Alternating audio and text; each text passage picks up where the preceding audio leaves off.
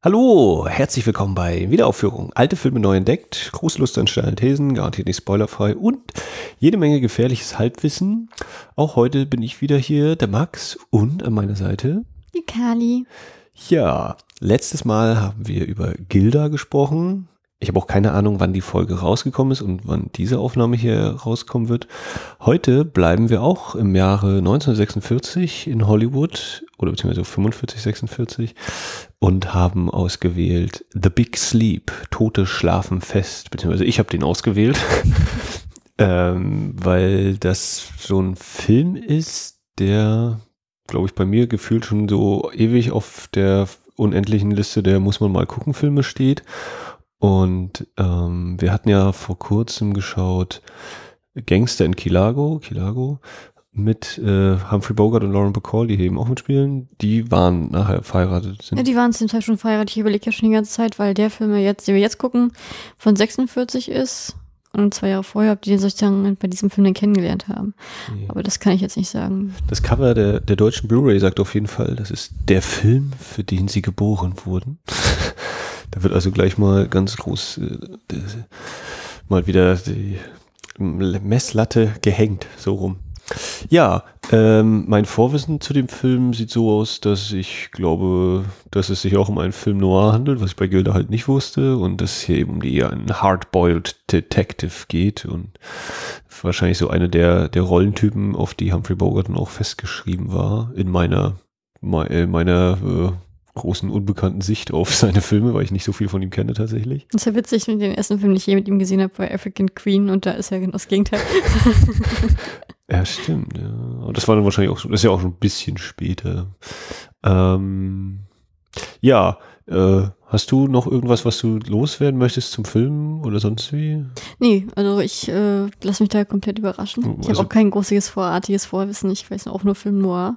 Ich habe nur gelesen hier äh, Detective Philip Marlowe. Das ist eine Rolle, sehr, sehr bekannter Name, auch in der Krimi-Literaturwelt. Aber ich habe jetzt auch keine Ahnung, was ein Stegreif. Das war Raymond Chandler. Oh, und greife nochmal schnell nach. Achso, ich hätte Pat Fischer Heißhoff gedacht, aber ich weiß es nicht. Raymond Chandler, ja. genau, der hat die Vorlage geschrieben. Der hat ja so hm. einige Vorlagen, glaube ich, geliefert mit Philipp Marlowe.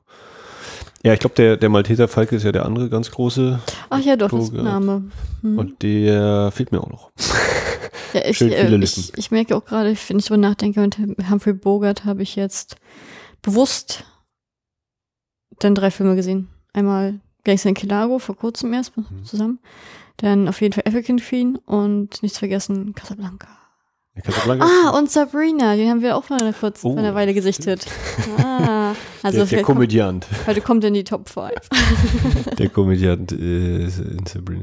Genau, ich hatte gesehen William Wylers Desperate Hours. Äh, und der heißt auf Deutsch, ich komme erstmal zum anderen Film, den ich noch mit Humphrey Bogart gesehen habe, Der versteinerte Wald, The Petrified Forest. Das war, glaube ich, mit einer seiner ersten Rollen äh, für Warner, die es in dieser Warner Gangster Collection, die es auf Blu-ray gibt.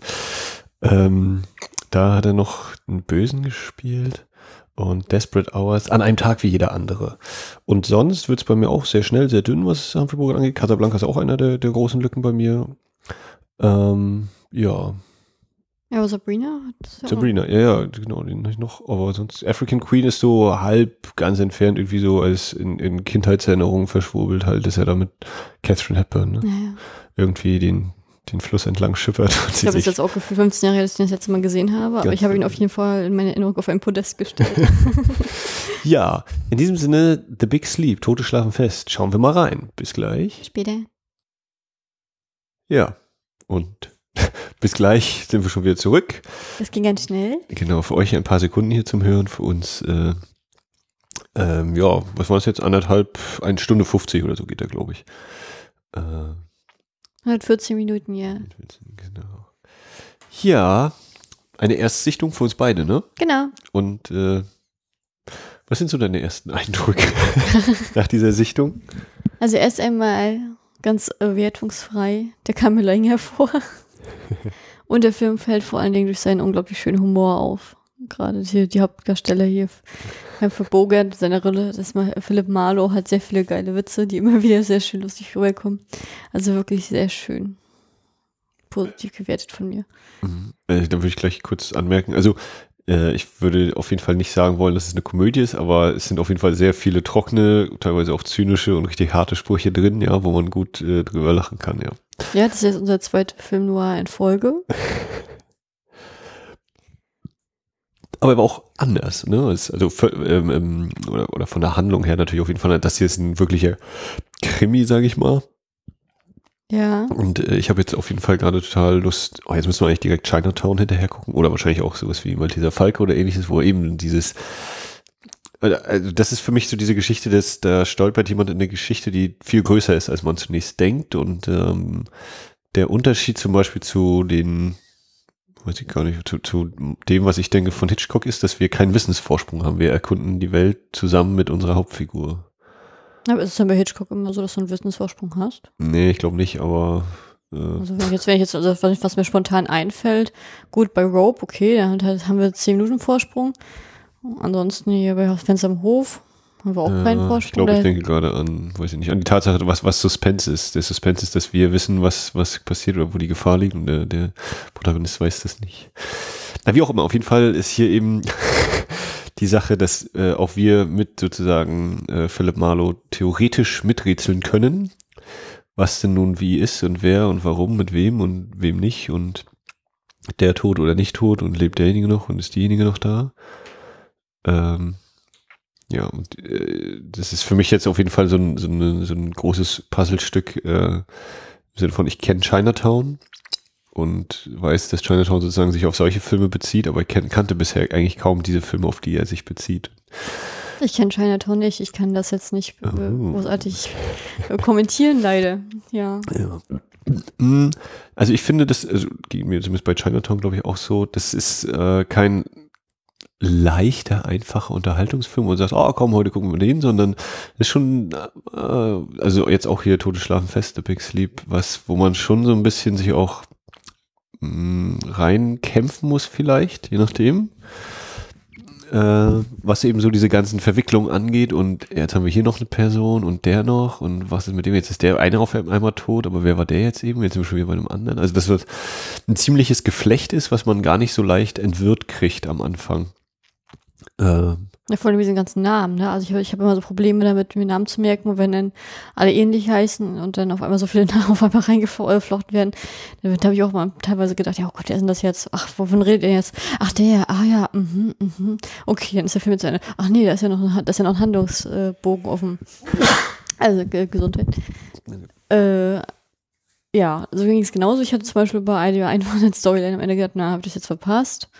Wurde das jetzt schon aufgelöst? Habe ich jetzt, hab jetzt geschlossen oder haben die es jetzt noch gar nicht gesagt? Also, ja. Möchtest du mal noch mal eine kleine Inhaltsangabe versuchen wollen? Oder? äh, also Inhaltsangabe ist ähm, Privatdetektiv Philip Marlowe, gespielt von Humphrey Bogart, wird äh, von General Sternwood, einem sehr alten Mann mit zwei äh, gut aussehenden Töchtern, angeheuert, um äh, herauszufinden, wer ihn erpresst. Das ist die Ausgangssituation und ganz schnell geht es alles in Leichen liegen plötzlich rum. Da möchte jemand, dass er nicht weitermacht. Dort sagt jemand, ach, das ist alles ganz anders. Und Tüdel die Tüdel, äh, ich werde jetzt nicht den Versuch unternehmen, das hier irgendwie aufzudröseln. ja. Und eine der Töchter ist eben Lauren Bacall, äh, äh ja, also eigentlich äh, haben, hat er zwei, also wie schon gesagt, das zwei Töchter.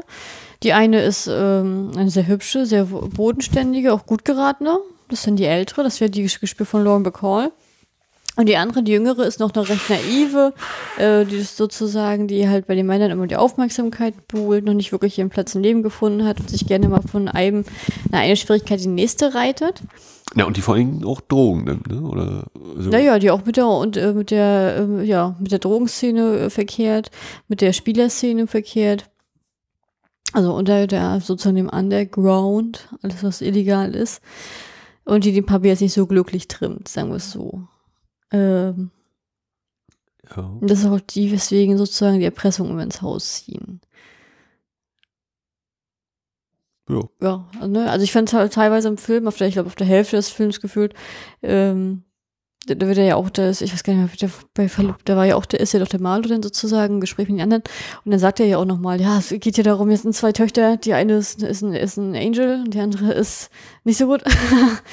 und äh, was, was ist, wenn sich das alles auf einmal wendet und dreht und hier und da, also was er auch selber in dem Moment weiß, denkt, ja, ich bin jetzt auch äh, ver verwirrt auf der Hälfte, ne, dass er nicht mehr diese coole Fassade am Anfang hat. Also am Anfang ist er ja der ganz coole, wo alle Frauenherzen hinfliegen, der, der anscheinend. Ist krass, also wie ging es dir? Soll, sollte er auch so ein total gut aussehender Typ sein, weil es ja sowohl bei der an der Bar, äh, also in dem in dem Café, im Buchladen, im, also es ist ja wirklich so wie, ich mache schon mal meine Bluse auf, egal wer sie sind, aber. das war schon so, so James Bond-Verhältnisse, ne? Also es war schon, ich fand es sehr extrem, weil ich so dachte, also ich finde jetzt Humphrey Bogart ist schon ein Mann, ne, aber ist jetzt auch nicht, weiß ich nicht, vielleicht habe ich es einfach nicht gesehen oder so, dass er so viel äh, Sexappeal hat, das war, konnte ich nicht so ganz.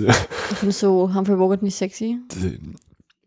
Wie gesagt, ich finde schon ein ordentlicher Mann und so, aber äh, so wie die da dahin schmelzen. Oder vielleicht sind die Damen auch einfach so äh, darauf aus und brauchen endlich einen Mann wieder an ihrer Seite, keine Ahnung, aber das fand ich schon ziemlich heftig, wie, also einerseits trägt das natürlich zu der ganzen Atmosphäre und Stimmung bei, aber teilweise habe ich schon gedacht, okay, alles klar. Der braucht ja nicht mal versuchen irgendwas. Also das, das machen die ja schon von selbst hier. Die haben schon fast ihre Klamotten abgeworfen, nur weil er da die Tür, weil er zur Tür reingekommen ist, so gefühlt. Ja, vielleicht ist aber auch wirklich der Charme gewesen. Ne? Er hat ja auch immer einen Witz nach dem anderen gerissen, war ja auch ganz witzig dabei, hat, äh, kam immer gut an. Und da, ich, sogar ich fand ihn witzig. also das, das ist natürlich äh, auch wieder richtig. Also das, äh, die, die Dialoge sind sehr, sehr gut auch wieder. Also ne, sowohl wahrscheinlich durch die literarische Vorlage als auch durch die drei Leute, die mindestens am Drehbuch geschrieben haben hier. Äh, da kann ich auch nichts gegen sagen. Ja, das äh, zieht ordentlich rein. Ich finde sowieso bei Film Noir, ich weiß gar nicht, funktioniert ein Film Noir in Farbe? Also ist jetzt. Ich finde mit Schwarz-Weiß ist natürlich mal diese Stimmung sozusagen nochmal verstärkt, wenn das hier dieses mysteriöse und äh, geheimnisvolle ist, wo sozusagen bei dieser Atmosphäre, wem kannst du trauen, wem kannst du nicht trauen. Äh, wenn ich jetzt so versuche, jetzt in moderne Filme reingucke, ich glaube, dieses, auch wenn du jetzt mal ein lustiges Katz- und Maus-Spiel vielleicht mal hier hast, aber jetzt so richtig diese, diese knisternde Underground-Atmosphäre selbst, die hast du doch kommt mit Farbfilmen gar nicht so gut rüber. Oder bin ich ja, jetzt beeinflusst durch meinen Filmgeschmack? Na, es käme eben drauf an, was man eben so sagt. Also, ne, es gibt mit Sicherheit ganz enge Definitionen von Film Noir oder weitere. Wie gesagt, ich habe das, also ich habe es bei Gilda ja gesagt, dass ich mir gerne halt die Sachen, von denen ich meine, die gehören zu einem Film Noir und wenn die Sachen für mich zutreffen, dann reicht mir das. Ob das nun wirklich eine ist oder nicht, ist mir egal. Aber Schwarz-Weiß äh, ist für die in Anführungszeichen Originalfilm Noirs natürlich äh, ein Merkmal und bei den Neo-Noirs oder den, die eben sehr darauf beziehen, wie zum Beispiel Chinatown, die sind dann auch in Farbe. Äh, Blade Runner, solche Filme zählen, werden ja auch so mit rein oder Echt? beeinflusst. Ja, ist auch wieder dieser Cop, der nicht so wirklich der Gute, nicht der Böse und diese Femme Fatale ist auch irgendwie da. Das Spiel mit dem Licht und Schatten ist ganz toll, aber ist natürlich in Farbe der Film. Ähm, also diese zwielichtigen Figuren, da, da wird dann eben ähm, das, ja, vielleicht ein bisschen der Begriff natürlich noch mal ein bisschen erweitert, weil man das, wie gesagt, man kann das eben so sehen, man sagt, ja, nee, Film Noir kann nur sein Episode von 1940 bis 50 oder so, in dem Rahmen die Filme. Alles, was danach kommt, ist eben höchstens inspiriert davon oder so, aber ist nicht mehr direkt Film Noir oder so. Aber äh, pff, wer bin ich, dass äh, mir das jetzt so wichtig wäre, wie man die nur einsortiert oder so. Aber äh, ich stimme dir auf jeden Fall zu, dass so ein Schwarz-Weiß entsprechend eingesetzt, wenn man weiß, wie man damit dann umgeht, das hat schon äh, einen enormen Reiz. Auch wenn ich gestehen muss, ähm, gerade jetzt auch im Vergleich zu Gilda, fand ich, entweder wurde es hier deutlich subtiler angewendet oder es ist mir auf jeden Fall nicht so sehr aufgefallen. Ich fand, hier war sehr viel äh, vom, vom Inszenierungsstil so ganz klassisch. Also du hast dann die beiden sprechenden Leute, siehst du. Äh, sie gucken Richtung Kamera oder das Gesicht ist in der Kamera, man sieht immer, wie sie reden. Äh, ich finde gerade so den Turnierstil von den beiden, also von Bacall und äh, Bogart, der war irgendwie komplett genauso gleich wie bei Kelago. Also das war, ich war sogar da, das hätte auch, hätte ich jetzt, wäre ich jetzt eingeschlafen, aufgewacht, hätte es auch der gleiche Film sein können teilweise. Aber das war echt so dieses, weiß nicht, ob das jetzt so, äh, so typisch für die beiden sozusagen stehen sollte, als das Traumpaar der Filmmaschinerie, dass es sozusagen so dieses gemeinsame Spiel war. Oder ob ich jetzt überkritisch bin, aber das ist mir echt so aufgefallen, ich dachte so, hm, krass. Aber du hast recht, das ist ein klassisches Spiel. Ich finde, es hier wird auch nicht so mit der Erotik gespielt, beziehungsweise ähm, das Knistern, was man sozusagen erwartet von der Film Fatal. Jetzt haben, gut, jetzt haben wir, äh, kam für mich jetzt nicht so stark rüber. Das kann natürlich aber auch daran liegen, dass wir mit dem Gilde, mit Gilda gestern äh, das extrem gesehen hatten. Ne? Also das kann ich mir schon sehr gut vorstellen, dass es damit zusammenhängt. Ähm, naja, also ähm, wir haben natürlich trotz allem diese Dialoge drin, die eben über was an, ganz anderes, äh, wo sich über was ganz anderes unterhalten wird, wie hier, ich mag Pferderennen und ich will gucken, ob das Pferd von vorne läuft oder ob es eher so von hinten äh, das Feld aufrollen will oder sonst wie, wo auch eben ganz klar ist, ja, ja, genau, es geht hier um Pferderennen, natürlich. ähm, aber ich finde auch, das wirkte hier irgendwie ja kühler, glaube ich, als bei Gilda, was aber auch äh, passt. Was ja witzig ist eigentlich, ne? weil man denkt, dass bei Gilda ja der Hass die Liebe ersetzt hat, offiziell. Ne? Ja. Dass es jetzt hier kühler wirkt, das ist natürlich ein krasser Kommentar.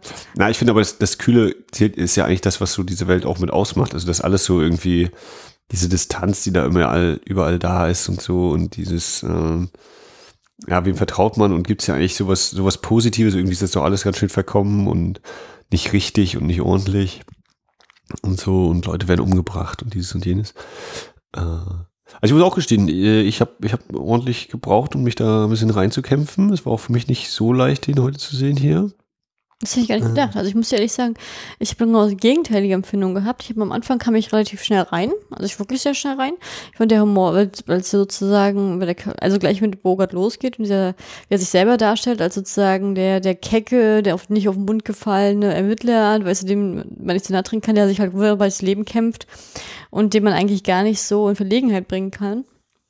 Und dann halt auch mit seinen Witzen, der lockert gleich die Stimmung auf und dann auch halt diese Seiten der Seitengeschichte mit der IRA, das sozusagen äh, der äh, ihn engagiert, der ältere Herr, der, der nur auf seine lieben Töchterchen aufpassen möchte, dass der auch auf äh, sozusagen vorher einer Mittler hatte, der vorher bei der äh, ja, Irish Republican Army sozusagen gearbeitet hat und dem immer die ganzen Geschichten erzählt hat. Also, wo ich dann so denke, ja, okay, mit was für Kreisen verkehrt er denn jetzt schon? Da geht's ja schon gut los. Was ist ja eine gute Vorbildfunktion, äh, wenn er sozusagen seine Töchter solchen Leuten aussetzt. Und äh, ich fand auf jeden Fall, dass ich am Anfang relativ schnell rein. Ich bin wirklich schnell reingekommen, fand es auch lustig. Hat wie gesagt meine Probleme mit den Namen, aber das habe ich ja immer, weil ich ja allgemein kein Mensch bin, der sich keinen Namen merken kann. Ähm, das ist mir auf jeden Fall aufgefallen. Aber ich hatte nachher am Anfang das, Gefühl gehabt, oh, jetzt erschöpft sich das langsam. Also ich hätte das Gefühl gehabt, dieses, oh, na, jetzt können wir auch mal langsam zum Ende kommen und ach, jetzt kommt noch das Ding, jetzt kommt noch mal so ein, so, ein, so ein großer dann noch mal so ein Show, und wo ich dachte so, mhm. also, hat auch wenn mir die Inszenierung gut gefallen hat, aber das hätte man ein bisschen verkürzen können. Deswegen, als ich am Anfang das gesagt hatte, ich will das ja gar nicht mal von der Storyline schlecht machen, äh, dass es mir länger vorkam, der Film, also das ist einfach so, weil, die, weil ich immer das Gefühl hatte, dass der Sack schließt sich und dann springt er wieder auf. Also, weißt du, was ich meine? Naja, es sind halt so viele Fehler. Also, ähm, mit dem Reinkommen meine ich auch eher, äh, dass dieses, okay, wer will jetzt was von wem und wieso und also dieses Miträtseln meine ich, glaube ich, eher. Also die, die, die, wie die Dialoge geschrieben sind, wie es inszeniert ist, da komme ich auch gut rein. Also gerade auch dieses, ja, und jetzt unterhalten wir uns hier im Gewächshaus, weil der Typ so alt ist und er möchte sehen, wie er trinkt. Also das sind so viele, die Dialoge oder diese ganze Exposition und die ganzen Sachen werden ziemlich clever arrangiert und alles, dass man über vieles eigentlich so nachdenkt, so wie das du eben sagst, ja, der hatte bei der IRA gearbeitet, sein ehemaliger, sein, sein Vorgänger sozusagen und äh, wir, wir, er guckt anderen Leuten gerne beim Trinken zu, weil er selber nicht mehr trinken kann und all das ist eigentlich völlig unerheblich für die Handlung, ne? weil eigentlich geht es nur darum, okay, die Exposition ist, Philipp Marlowe wird angeheuert, er soll rauskriegen, wer der äh, Erpresser ist.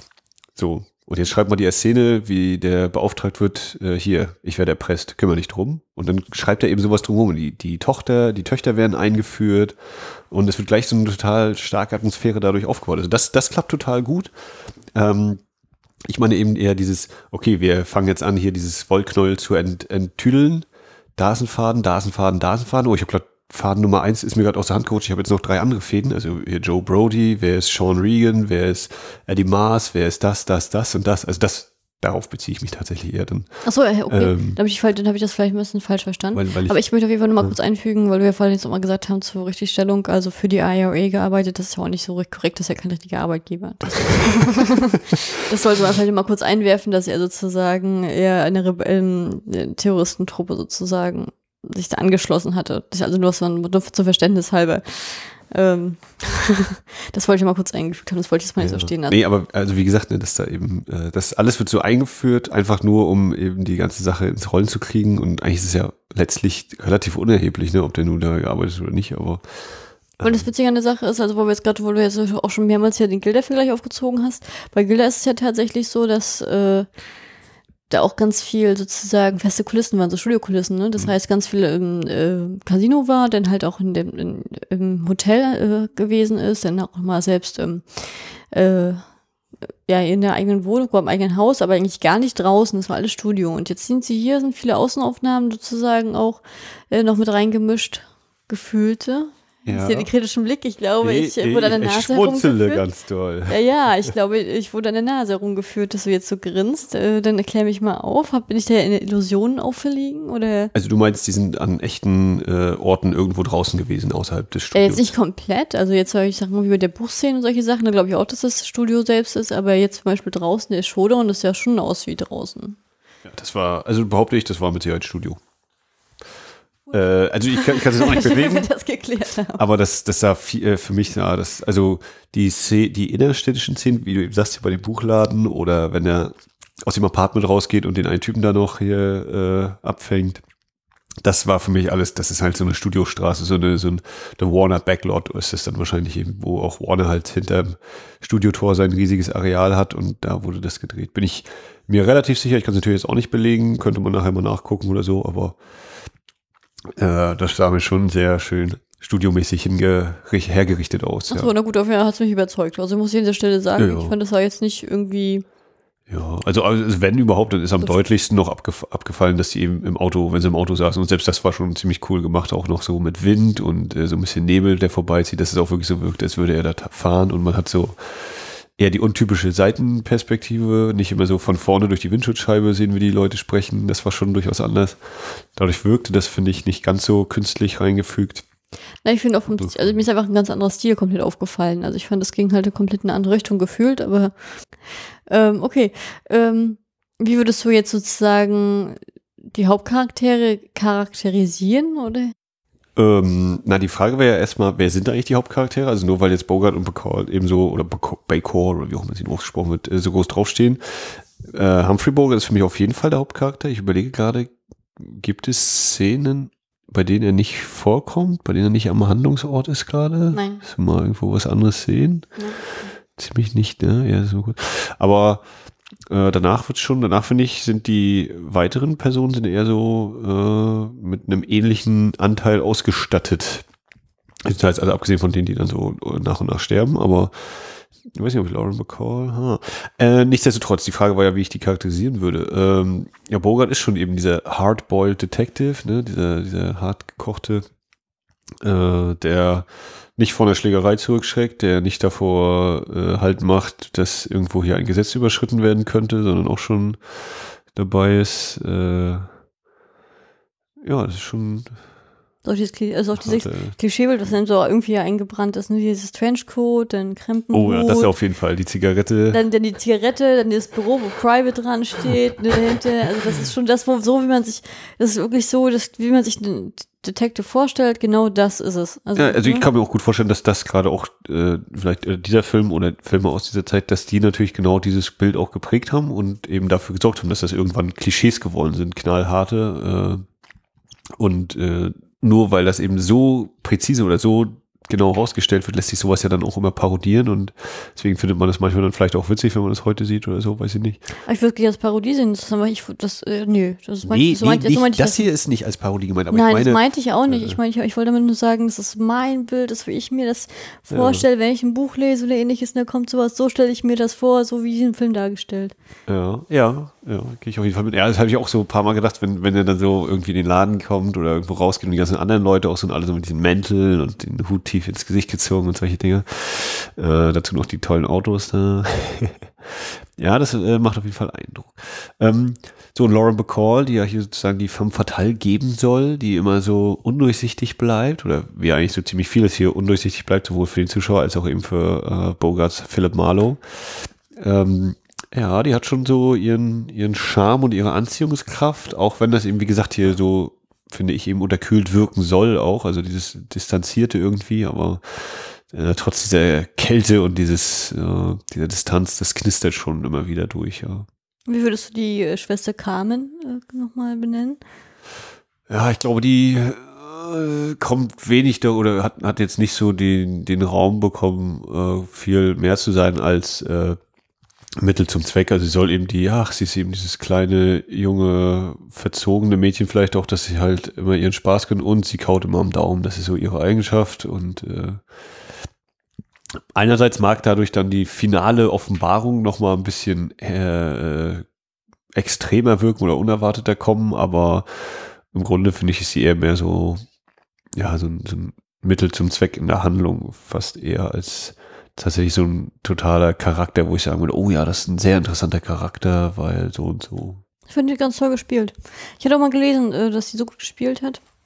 Also deswegen damals hier ganz, ganz viele Szenen von ihr dem Cut zum Opfer gefallen sind, weil die das Studio damals Bacall als da rausbringen wollte und äh, Bacall durch sie an die Wand gespielt wurde.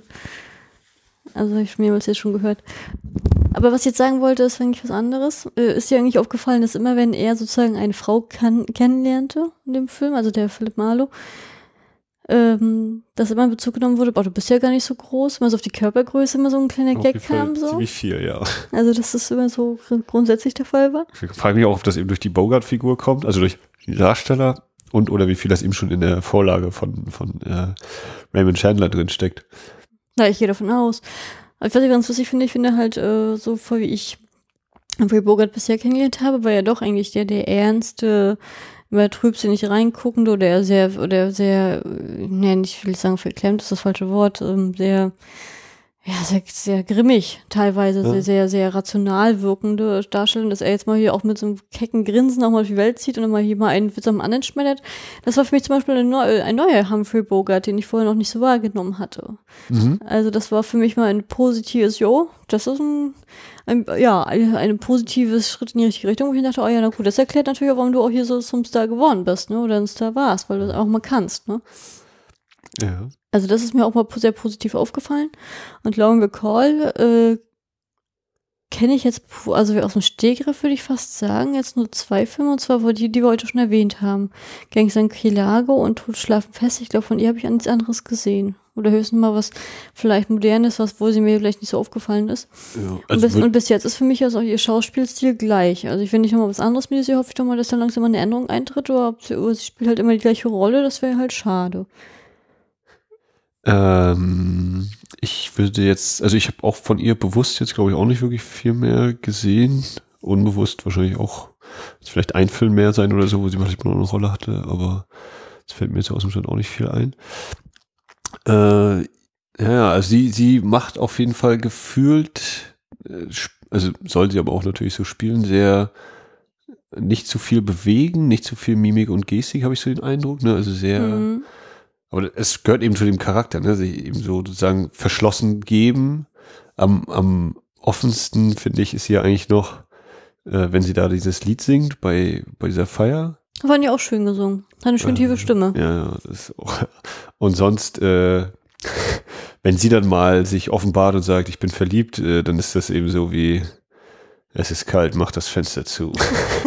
also, ja, stimmt, so, dieser Romantikfaktor ist bei mir auch übergekommen. Äh, und, und deswegen meine ich eben, dass das äh, so, so zurückgenommen oder man könnte jetzt sagen, naja, sie spielt ja jetzt halt nicht toll, aber ich glaube, da, da gehört schon ziemlich viel dazu, sich so zurücknehmen zu können, eben sich nicht mit ausladenden Gesten oder so, wo sich dann jeder sofort dran nennt, aber gerade eben dieses kalt wirkende, dieses äh, nicht Stock im Arsch ist nicht der richtige Begriff, aber so, so dieses, nicht, auch nicht, ich würde nicht sagen vornehmen, aber irgendwie so, ah, krieg's nicht genau, aber so ein bisschen steif, aber nicht, nicht äh, als steif, sondern also gewollt so eine rückengerade Haltung, ach, weiß nicht, aber dass sie eben sehr, sehr darauf achtet, wie sie sich gibt. Ja. Also es, äh, ist denn für dich zwischen Borit und Bocol kein Knistern rübergekommen? Oder? Doch, doch, doch, doch, auf jeden Fall. Aber äh, was, was ich eben sagte, ne? also so, so kalt und distanziert, wie das hier, diese, wie diese Welt eben ist, aber das, äh, die Feuer, die Funken, die fliegen da trotzdem immer umher, ja. Äh, jetzt war es jetzt ja nun so, dass du bei Gilda ganz, ganz doll begeistert warst, so aus dem Nichts heraus und ähm, aus dem Schwärmen gar nicht mehr rausgekommen bist.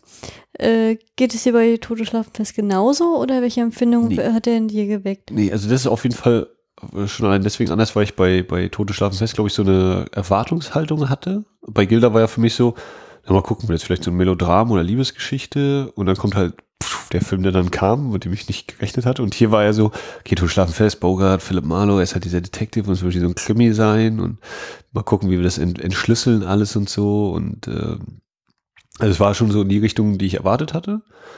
Äh, und ich glaube, das ist so ein Film, der vielleicht auch dann jetzt eben nicht direkt nach der Sichtung, dass ich jetzt sage, jawoll, endlich diesen Film gesehen, sondern dass ich auch so nach zwei, drei Tagen oder nach ein paar Wochen, dass er so richtig schön dann einsickert. Und dass dann auch dieses Gefühl kommt, oh ja, du musst ja eigentlich noch mal gucken, äh, auch wenn die Sichtung an sich manchmal ein bisschen so war, uh, ja, komm, jetzt machen wir weiter oder so. Äh, Ach, genauso ich habe auch ein paar Mal so hab ich gedacht, oh ja, ich muss ich aber auch dranbleiben, weil wenn ich jetzt aussteige aus der Geschichte, dann komme ich nicht wieder rein. Wer mhm. hier wer und mit wem und warum und so.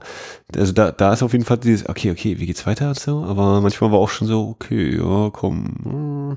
Also so eine, ich glaube, Slow Burner oder so werden die dann auch genannt. Also der, der jetzt nicht immer ständig ein riesen Feuerwerk abfackelt, sondern der eben so sein Tempo durchzieht, aber eigentlich auch dadurch faszinierend ist, nur dass es eben dass man manchmal auch gucken muss, oh, wenn ich jetzt einen Schritt daneben kurz mich stelle, dann äh, werde ich Schwierigkeiten haben, da wieder auf den Zug aufzuspringen und mitzukommen. Hm, ja, geht mir genauso. Also was, äh, was ich halt lustig fand jetzt, weil wir jetzt uh, unabhängig davon Gilda und Schlafenpesten ja bei 46 erschienen, äh, wie unterschiedlich die Stilmittel waren. Also ich habe nur bei Gilda ähm, hat man ja verschiedene Ecken jetzt mitbekommen, dass das ein großer Publikumsschlager war, auch extrem sozusagen auch ankam. Weißt du, welche, wie, wie die Reputation von Toto Schlafen fest ist, aber hast du da schon mal was in Foren oder ähnliches gehört? Äh, habe ich jetzt so wie sozusagen äh, zum Kino, äh, zum Erscheinungszeitpunkt, habe ich keine Ahnung. Mhm. Bin aber der Meinung, dass Howard Hawks auch zu dem Zeitpunkt schon eine große Nummer, die haben wir noch gar nicht erwähnt, den Regisseur, ähm, wie gesagt, ich bin nicht mehr sicher, ob Malteser Falke, ob der davor oder danach war, was ja auch, glaube ich, schon so dieses mindestens Dreiergespann, Bogart, äh, Hawks und Marlow dann wahrscheinlich war. Ähm, wie Marlow? Gleich, also die, die Figur Philipp also, Marlow. Genau. Also, was lange jetzt, als wenn es noch eine dritte Person dabei wäre. Ähm, ja. äh, also, dass da auf jeden Fall schon eine Popularität da war. Äh, kann mir gut vorstellen, dass der sehr erfolgreich war. Ich, wie gesagt, ich habe es jetzt nicht äh, im Kopf, aber er ist auf jeden Fall eben ein Film, der sich irgendwie so seinen Ruf in der Filmgeschichte erarbeitet hat. Ob es nur daran lag, dass es ein Studiofilm war, glaube ich jetzt, oder dass es jetzt nur daran gelegen hätte, dass es ein Studiofilm ist, glaube ich nicht, sondern da steckt schon ordentliche Qualität drin. Also es ist jetzt auch kein, es ist jetzt nicht so, dass ich sagen würde, der Film hat mir nicht gefallen oder war schlecht, sondern ich habe halt ein bisschen da mitkämpfen müssen. Wie bist du eigentlich auf den gekommen? Äh, na, ist auch einer auf dieser unendlich 1000, äh, 10.000 Filme langen Liste. Das muss ich mal gesehen haben oder will ich mal gucken. Irgendwann mal. Und äh, gerade so, eigentlich ist es ja auch eine Phase, die ich sehr mag oder so eine, so eine Art Film, die ich eigentlich gerne mag. Eben Krimi, Film Noir. Ja, das auch, ja, ja, das stimmt. Das, Dinge sehe ich so in die Richtung Polizeifilme, in mhm. Anführungszeichen. Mhm. Ja, das hast du mal erzählt, ja. Gut. Das ist ja das, ist ja das, ist das Spannende jetzt bei uns beiden, weil ich ist das ja eine Filmart, die ich gar nicht so mag. Also es geht auch Film Noir, jetzt zum Beispiel DOA, das fand ich, fand ich sehr, sehr stark gemacht. Mhm. Aber prinzipiell mag ich es halt nicht, ich, weil ich glaube, ich das Gefühl habe bei mir selber nicht, weil das, dass das Genre nicht, also nicht, dass das Genre schlecht ist, sondern ich das übersättigt bin.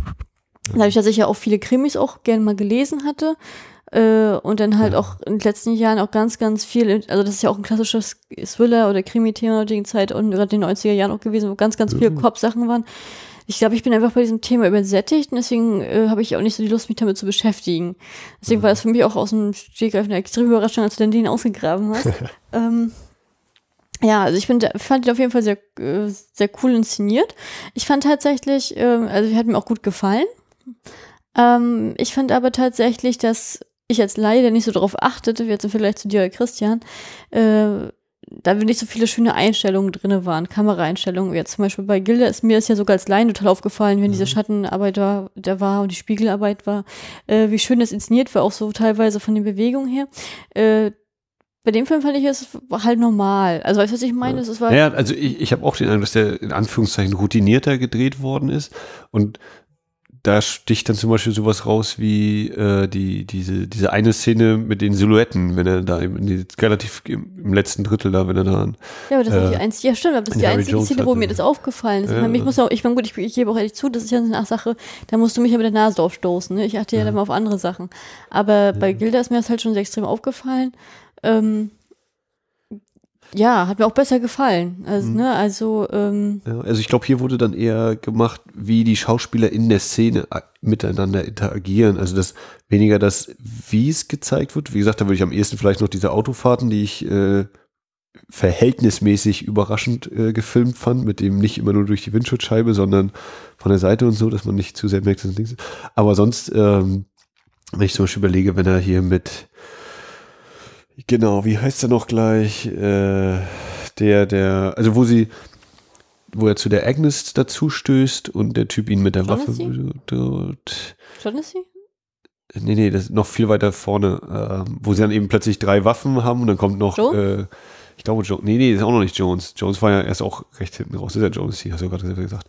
Äh, Nein. Der, der Blonde, der Joe Brody oder wie der hieß vielleicht, was Joe Brody oder Joe Brody. Ja, die haben alle so ähnliche Namen. Auf jeden Fall dieser Blonde, der Große, der ihn erst mit der Waffe bedroht, wo er, wo äh, äh, Philipp Marlowe eben zu seinem Apartment geht. Und dann geht es mit den Waffen hin und her und dann kommt noch äh, Carmen dazu und hat auch, will auch noch mit der Waffe und dann hat er plötzlich drei Waffen so ungefähr. Äh, und dann denke ich die ganze Zeit, es ist cool gelöst. So. Also eigentlich ist sozusagen die Todes, äh, der, der, der Moment, dass hier irgendjemand stirbt, ist total nah. Es wird aber immer noch irgendwie aufgelöst, sogar aufgelockert, immer noch mit diesen kernigen Sprüchen. Ja, ich sage ja nur als Beispiel, ja, Mensch, die Leute geben immer zu ihre Waffen, gar nicht, wohin damit. Ja, they give me weapons. Someone's already sending me weapons. äh, und dann wird die Szene ja damit aufgelöst, dass äh, eigentlich die Szene schon fast vorbei ist und dann klopft es nochmal an der Tür und dann wird geschossen und dann, dann stirbt jemand. Und das fand ich eben sowohl wie die, dieser Verlauf der Szene ist total cool, eben mit diesem, ja, ständig wird jemand, äh, steht jemand unter vorgehaltener Waffe, aber es schießt keiner. Und dann, wenn man eigentlich fast denkt, es könnte schon vorbei sein, dann äh, gibt es eben diesen Schuss. Und, um nochmal auf diese Sache mit der Kamera zurückzukommen, was ich mir eigentlich wollte, in dieser Szene macht der Typ ja so ein halbes Geständnis, was wirklich ist. Und er dreht sich halt dann immer so weg und dann sagt Humphrey Bogart noch so, ja, äh, und jetzt mach das nochmal, während du mir in die Augen guckst und so. Und dann sitzt er in dem Stuhl und Humphrey Bogart geht ihm so hinterher, weil er sich immer weiter von ihm wegdreht. Und das, das ist dann eher das, was ich äh, interessant finde an der Inszenierung, eben die die, das, das Schauspiel, als eben die Sache, wie sie jetzt eben eingefangen sind. Zum dass jetzt plötzlich eine Kamera von weiter oben drauf guckt oder Untersicht ist oder irgendwie sowas. Ähm, also finde ich auch, dass es äh, mehr Wert dann, oder der Fokus eher darauf liegt, als auf den Schauspielern, was die so aus den Szenen dann machen, hm. glaube ich. Ähm, was soll ich jetzt fragen? Ich habe mich gerade so auf eine Frage fest fixiert und die jetzt, aber ist jetzt weggerutscht. Was war denn das? Äh, Sonst frage ich dich, was du so zum Thema Action sagst. Also wie war denn das so für dich? Also ähm, du hast ja auch schon gesagt, du hast auch manchmal so gedacht, so, oh, oder so ein bisschen Probleme gehabt hier mit dem Film, aber äh, ja, ich, hab, ich muss ehrlich auch sagen, ich weiß jetzt auch nicht, ob ich, äh, weil ich teilweise eigentlich tatsächlich unbewusst, nicht bewusst auch abgeschaltet habe, ich das Gefühl, ich habe durch die ganze Handlung durchstiegen. Also jetzt muss ich mal, stell dich jetzt mal, stell dich jetzt ja. mal gefragt, wer hat einen Geiger jetzt getötet? Äh, Geiger ist getötet worden von. Gute Frage, habe ich auch schon wieder vergessen. Und Carmen? Nee, nee, das war nicht Carmen, hat äh, den anderen umgebracht. das war ja quasi diese, das war diese finale Das war der, den IRA-Typen um den Carmen Sean hat Sean, ne? hatte Sean aus Versehen ermordet. Und Geiger war gestorben entweder durch Eddie Mars selbst oder durch Eddie Mars Leute. Äh, ja, ich glaube, es könnte die Maske sein. Oder eben der Joe Bro, die hing da noch mal mit dran. Ja, siehst du, super. Aber, ja, aber das ja. ist genau, also so ja, ähnlich, das hatte ich nämlich auch vorhin überlegt, so, so, ähnlich war das nämlich auch bei Chinatown, so dieses, okay, wer hatte jetzt noch mal, also dass du ganz am Ende da sitzt, okay, das ist jetzt die Auflösung, aber wie war eigentlich dieser Schritt und was war da eigentlich und es ist so diese, diese Mischung aus, es ist interessant gemacht und äh, auch nachvollziehbar geschrieben, aber äh, ja, das, was ich meine, um da drin oder reinzukommen und dann auch drin zu bleiben und wer war jetzt wer und was hat, wer hat wen gerade erschossen und wieso und so. Und wenn man es eben gerade auch nicht sieht oder wenn, ne, wir kommen eben an den Tatort, da liegt eine Leiche und jetzt wird das rekonstruiert oder wer hatte nochmal den, den Owen umgebracht, den Fahrer hier, den Typen und sowas, ne? Gut, ja, das habe ich schon ganz viel verdrängt wieder. Aber Chinatown meinst du den von Polanski? Oder? Ja, ja, genau. Okay, ich muss mal Also der, der fährt total mit in diesem äh, Noir-Dings, hat auch John Huston mit dabei als den Großvater. Achso, nee, so musste ich jetzt mal nur das Verständnis mich fragen, mhm. weil ich immer äh, abgleite in zu Big, Big Trouble Little China, die ich auch nicht gesehen habe. Kurt Russell, das ist schon ein ganz anderes Niveau. Ganz ne? anderes. ja. ähm, nee, aber genau, ja. die, genau, genau diese Punkte ist eben so, ja, wer hat jetzt eigentlich was? Also ich könnte jetzt, ja, hast du gerade gemerkt, ich kann eben auch nicht genau sagen oder bin mir nicht sicher, wie das nun eigentlich genau war. Aber während des Films denke ich so, ja, ja, das stimmt. Und jetzt ist da, oh ja, und dann ergibt sich da vielleicht nochmal ein neues Ding und äh, wir müssen jetzt noch dieses Rätsel lösen und da nochmal gucken. Äh, also ich glaube, dass es auch so ein bisschen angelegt ist. Zum einen miträtseln wollen und dann aber auch, okay, das ist das Rätsel gelöst, aber wir haben schon wieder das nächste Rätsel und äh, zack, zack, zack, zack, immer weiter, immer weiter. Und irgendwie erwächst sich irgendwie vielleicht noch was Größeres draus, als eben die anfangs erwähnte einfache Erpressung, um die es eigentlich gehen sollte. Ja, schon witzig. Ich äh, bin ja immer so ein Typ, ich, ich, also ich, ich bin ja ein unglaublich äh, schauspiellastiger Schuck, äh, Gucker. Das heißt, ich bin ja wirklich immer, wenn mir jetzt der gefällt und diese Konzentration, dann gucke ich, hole ich mir noch den Film und den und den Film und bin ja wirklich extrem personengeprägt. Ähm, ich, gestern habe ich zum Beispiel gedacht, hier äh, bei Rita Hayworth und äh, äh, John, wie hieß der? John Ford? Nee, Glenn Ford. Glenn Ford. Da, das, da, da gibt es auch einige Filme in der Schwebe, die würde ich mir auch gerne nochmal anziehen gucken. Äh, bei Big Hall und Burger denke ich mir jetzt so, ja, die Konzentration, ja, nur reicht. Also ich glaube, ich glaube, ich tatsächlich, auch jetzt, wo ich beide Filme gesehen habe, äh, ich glaube, die beiden zusammen packen mich nicht. Ich glaube, das ist aber äh, nicht, weil sie schlecht spielen oder so, sondern weil sie mich persönlich nicht kriegen. Ich kann dir auch gar nicht sagen, woran das liegt, aber also ich äh, irgendwie, ich hatte beim Sichten auch ein absolutes Déjà-vu gehabt, weil ich genau die gleiche Verstellung schon beim anderen Film getroffen hatte. Also ich mir dachte so, hm, ich glaube, dieses Unterkühlte, was vielleicht auch so ein bisschen auch so zu Becall denn so äh, ja, dazugehören soll, ich glaube, das ist nicht meins. Also das ist nicht mein Spiel. Naja, also kann ich natürlich jetzt nicht, äh, weiß ich jetzt halt nicht, ob sie in anderen Rollen dann auch immer sich so verhalten muss oder so, ob sie auch so angelegt sind.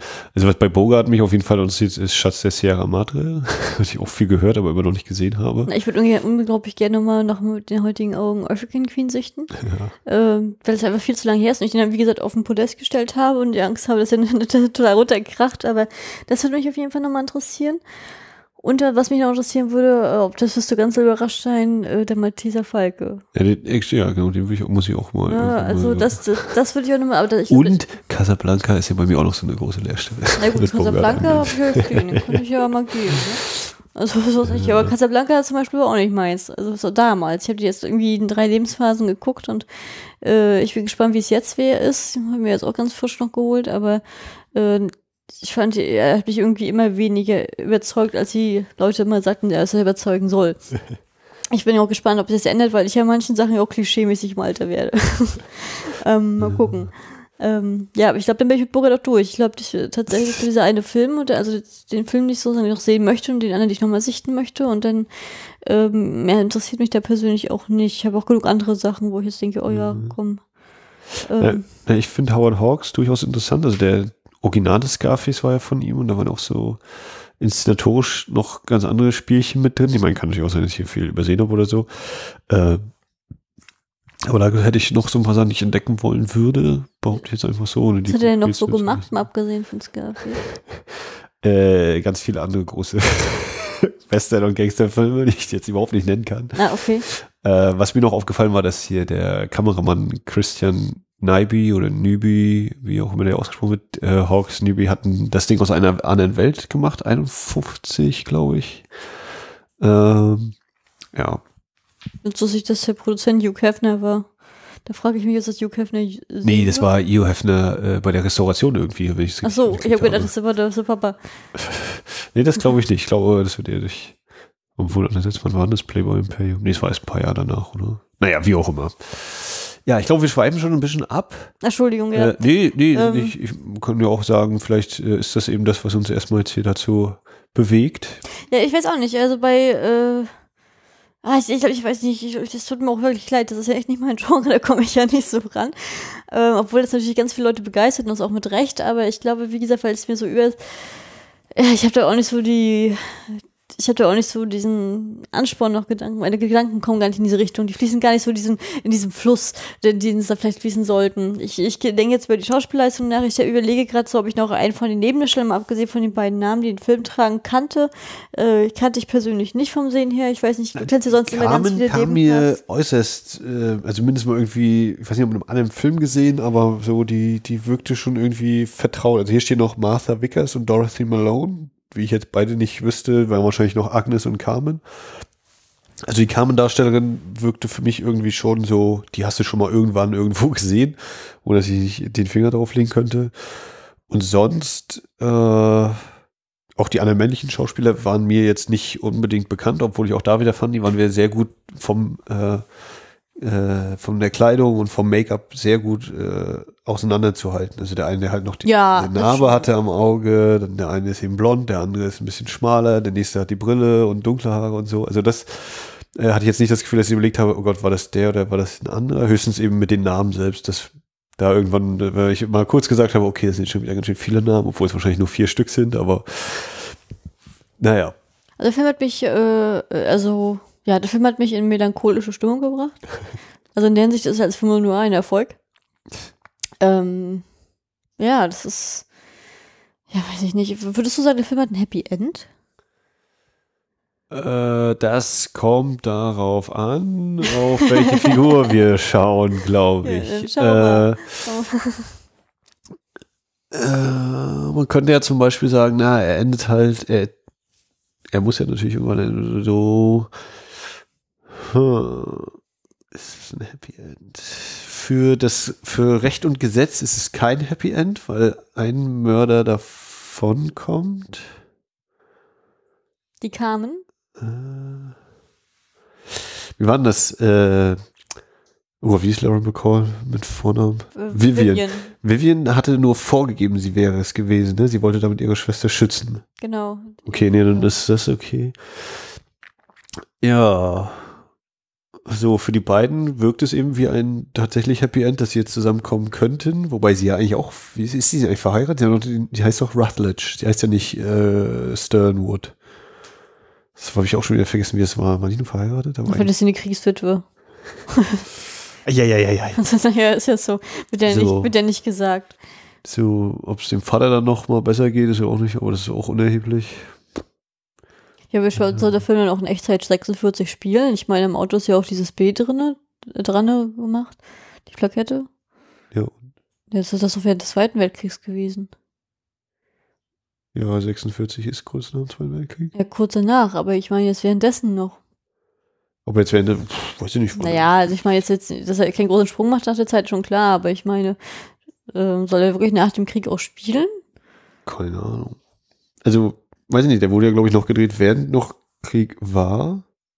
Würde ich behaupten, also ist 45 mit gedreht worden. Es gibt hier diese, es ist hier noch auf der Blu-ray als extra die Pre-Release-Version von 45 drauf mit eben ein paar Szenen mehr. Ach so, na gut, das erklärt einiges. Weil ich habe nur gesehen, dieses mit dem B, das ist ja immer dieses damals für diese Tankstellen mhm. äh, so ein Zeichen gewesen, dass sozusagen jeder musste ja wegen diesem Benzin einsparen äh, durfte ja nur eine gewisse, sag ich mal, eine gewisse Anzahl tanken. Ja. Und es gab halt wirklich die, die un, äh, sag mal, unbegrenzt tanken konnten. Das waren sozusagen die vom Staatsdienst als Beispiel. Und er ist halt als privater Mittler mit BMW. Ja, aber also es fällt auf jeden Fall in die Zeit. Äh, naja, ich will nur sagen, nach dem Kriegsende ist das halt, ist, ist das aufgehoben. Meines Wissens nach. Ich kann ja. mich ja täuschen, deswegen. Jo. Nö, äh, genau. Eieiei. So, ähm, ja, also ich habe jetzt auch erstmal, also ich glaube, das ist so ein Ding, der wird bei mir wirklich, wie gesagt, in den nächsten Tagen und Wochen noch so ein bisschen reifen. Genau, der muss reifen. So ein bisschen äh, erstmal sein, sein Bouquet entfalten. So gut mit reifen. Ich glaube, bei mir ist es so, einmal sehen reicht. Ich habe es gesehen, ich war dabei. ich, es war für mich auch eine solide, ja, solider Film. Aber es hat mich jetzt keine, der war keiner, der mich jetzt begeistert hat oder über die Maßen geflasht hat.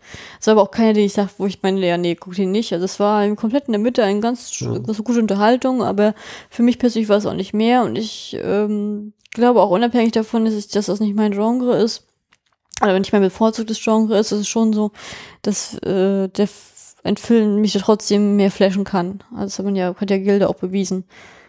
Ähm, ja. ja. ich glaube, wenn wir noch mal einen Podcast machen, dann müssen wir mal ein bisschen Romantik oder Komödie hier reinbringen, um uns mal auch wieder auf, auf bessere Gedanken zu machen.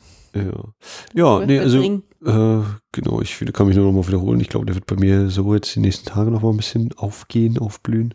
Aber so, ich, also ich fand es auch einen guten Film, sehr guten Film. Äh, ja. Ja, äh, wenn ihr den Film schon gesehen habt, könnt ihr uns natürlich auch gerne wissen lassen, was ihr so von dem Film haltet. Oder auch von Humphrey Bogart und seinen anderen Rollen oder Lauren Bacall.